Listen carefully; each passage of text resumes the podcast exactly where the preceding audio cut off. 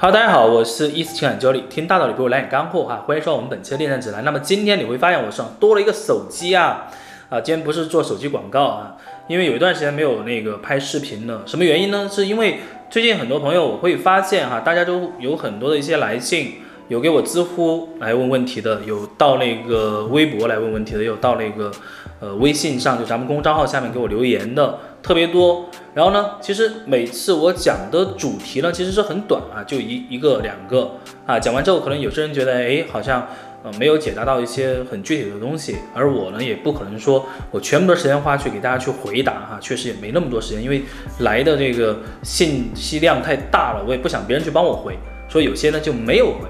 所以接下来咱们以后每期的这个节目呢，我们就会把大家的一些问题呢挑出来，然后呢去帮你们做一些解答。然后呢，如果你们有更多的问题呢，也可以跟我提问啊。我们的更新时间呢会缩短，这样子呢也会尽快的去解决到我们更多的共性的一些问题，能够给到一些实际的帮助，好不好？那么接下来我们来看一下啊，就是有一个朋友留言说，男生留前任的联系方式在微信里面，但是呢，他发朋友圈的时候呢，却屏蔽了自己啊。请问这是一个什么样的心理？而且就是说，他发出来这个朋友圈呢，只有前任可见。那我来告诉你哈，从心理学的这个角度来讲呢，其实最关键的是什么？是他想两全，一个呢想让前任看到自己现在一个状态是非常棒的一个状态，同时呢，他也想让前任知道啊，我现在过得很好。如果说你对我有兴趣，你还可以来找我啊。当然，另外一方面呢，他发这个朋友圈呢，也是想告诉自己，他已经从前任的这个阴影里面走出来了。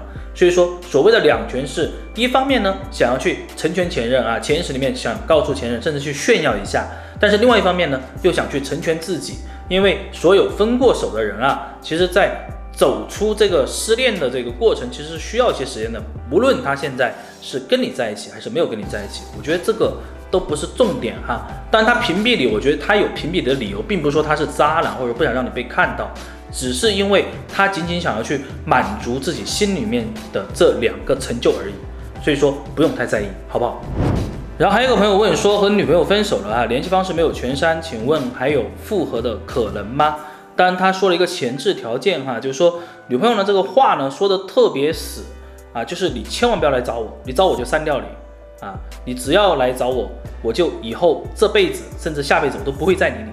哇，这话说太绝了哈！我觉得，如果说你的女朋友真的是这样的一个情况的话，我建议你三思而后行啊。为什么？因为他说这个话其实是。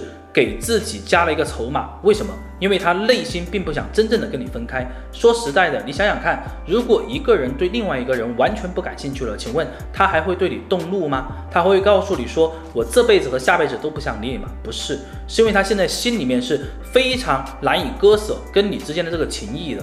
但是呢，他要逼迫自己去放手，所以说他就要来逼自己一把啊，说一些比较狠的话给自己听，同时呢，也让你看到他的决心。然后呢，让你退却。这个时候，当你真正退却的时候呢，他就会来告诉自己：你看，不是我不坚持，是他本来就很动摇啊，所有的责任就推给你了。这是人呢，从心理上去找一种存在感和去寻求一种这种落差的补偿哈。所以说，你现在不要去介意说你们这个联系方式还在不在，也不要去介意说他对你是一个什么态度。我觉得三思思什么呢？去思考。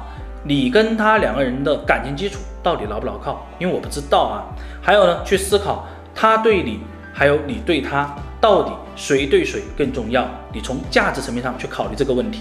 第三的一个最适合你们两个人的联系方式，也就是说，以前你们俩比较好的时候，你们是打电话、发微信，还是说啊直接见个面啊去聊一聊？那想想看，什么样的状态让我们俩更开心？那么三个问题思考完了之后，你就知道该怎么做了。期待你的进展，好吗？好，今天时间关系哈，今天就两个问题。那么下次呢，我会多准备几个哈，就是回答的时间稍微短一点。那这样子呢，我就会有更多的时间去解答大家的问题了。那么这样子呢，大家也可以在屏幕下方哈来跟我互动。有更多的问题呢，也希望你关注“一思爱情棍”这个公众账号哈，多点点好看，多给我们点点赞，那么这也是我们的动力，好不好？那么感谢你的支持，我们下期再见，拜拜。